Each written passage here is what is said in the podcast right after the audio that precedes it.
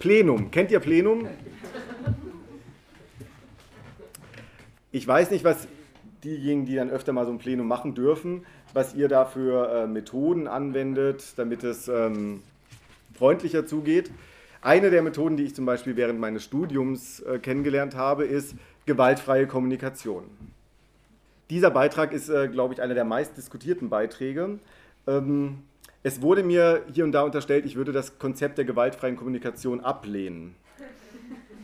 Dem ist natürlich nicht so. Ich finde gewaltfreie Kommunikation richtig super.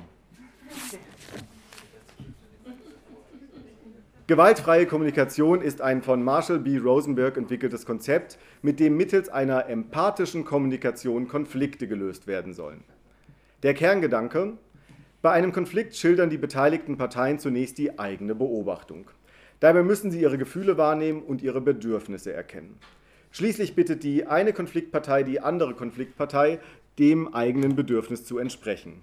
Folgt auch die andere Person dem Regelwerk und äußert wiederum ihr Bedürfnis, begehen beide Parteien sich in einen sogenannten Aushandlungsprozess. Elemente gewaltfreier Kommunikation finden auch in Feedback-Methoden Anwendung. Ein richtiges Feedback will gelernt sein und folgt bestimmten Grundregeln. Das Feedback muss erbeten sein, Verallgemeinerungen sind zu vermeiden, stets sollten Ich-Botschaften formuliert werden. Auch die Feedback empfangene Person muss auf, den muss auf den Verhaltenscode achten. Sie soll dankbar und lernbereit zuhören, darf sich nicht rechtfertigen und muss sich nach Erhalt des Feedbacks artig bedanken. Mit den niedlichen gewaltfreie Kommunikation Tiermetaphern ausgedrückt geht es darum, dem Wolf eine Giraffe gegenüberzustellen. Das langhalsige Tier soll ein großes Herz haben, heißt es, der Wolf hingegen eine große Schnauze. Während Rosenbergs Hinweise für alltägliche Konflikte zwischen Einzelpersonen und in Gruppen möglicherweise hilfreich sein mögen, gerät gewaltfreie Kommunikation in der Betriebswelt zur Farce. Gerade dort entpuppt sich hinter der vermeintlich empathischen Hülle schnell ein Wolf im, Giraffen, ein Wolf im Giraffenkostüm. Es sollte bereits skeptisch machen, dass gewaltfreie Kommunikationsworkshops zu den meist angebotenen Wochenendseminaren für Angestellte in Leitungspositionen zählen.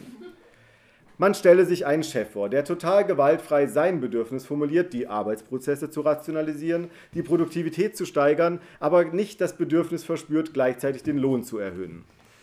Demgegenüber äußert sich der oder die Lohnabhängige wiederum ihr Bedürfnis, nämlich nach mehr Gehalt, weniger Arbeitszeit. Ob da die Giraffensprache weiterhilft? Auch in linken Zusammenhängen erfreut sich das Konzept großer Beliebtheit. So diskutierte vor einigen Jahren die anarchistische Monatszeitung Graswurzelrevolution darüber, ob die gewaltfreie Kommunikation nichts weniger als gelebte Anarchie sei. Wer sich ab und zu auf Pläne sogenannter anti-autoritärer Linker verirrt, dürfte schnell feststellen, dass vor lauter gewaltfreier Kommunikation oftmals der Gegenstand der Diskussion außer Acht gerät. Wer wie spricht, welche Regeln gerade missachtet wurden, ob das richtige Maß an Gewaltfreiheit noch eingehalten werden, sind, sind häufig drängendere Fragen als die, welche die Sache betreffen. Empathisch und gewaltfrei entbrennt schnell eine Debatte darüber, wie über ein Argument diskutiert werden soll. Hier und dort soll, Gerüchten zufolge, der exzessive Verweis auf die Kommunikationsregeln von denjenigen, die keine sachlichen Argumente mehr anzuführen wussten, verwandt worden sein, um ihnen missfallende Positionen auszuschalten. Auch die zur Schau gestellte Wertschätzung ersetzt die Bewertung.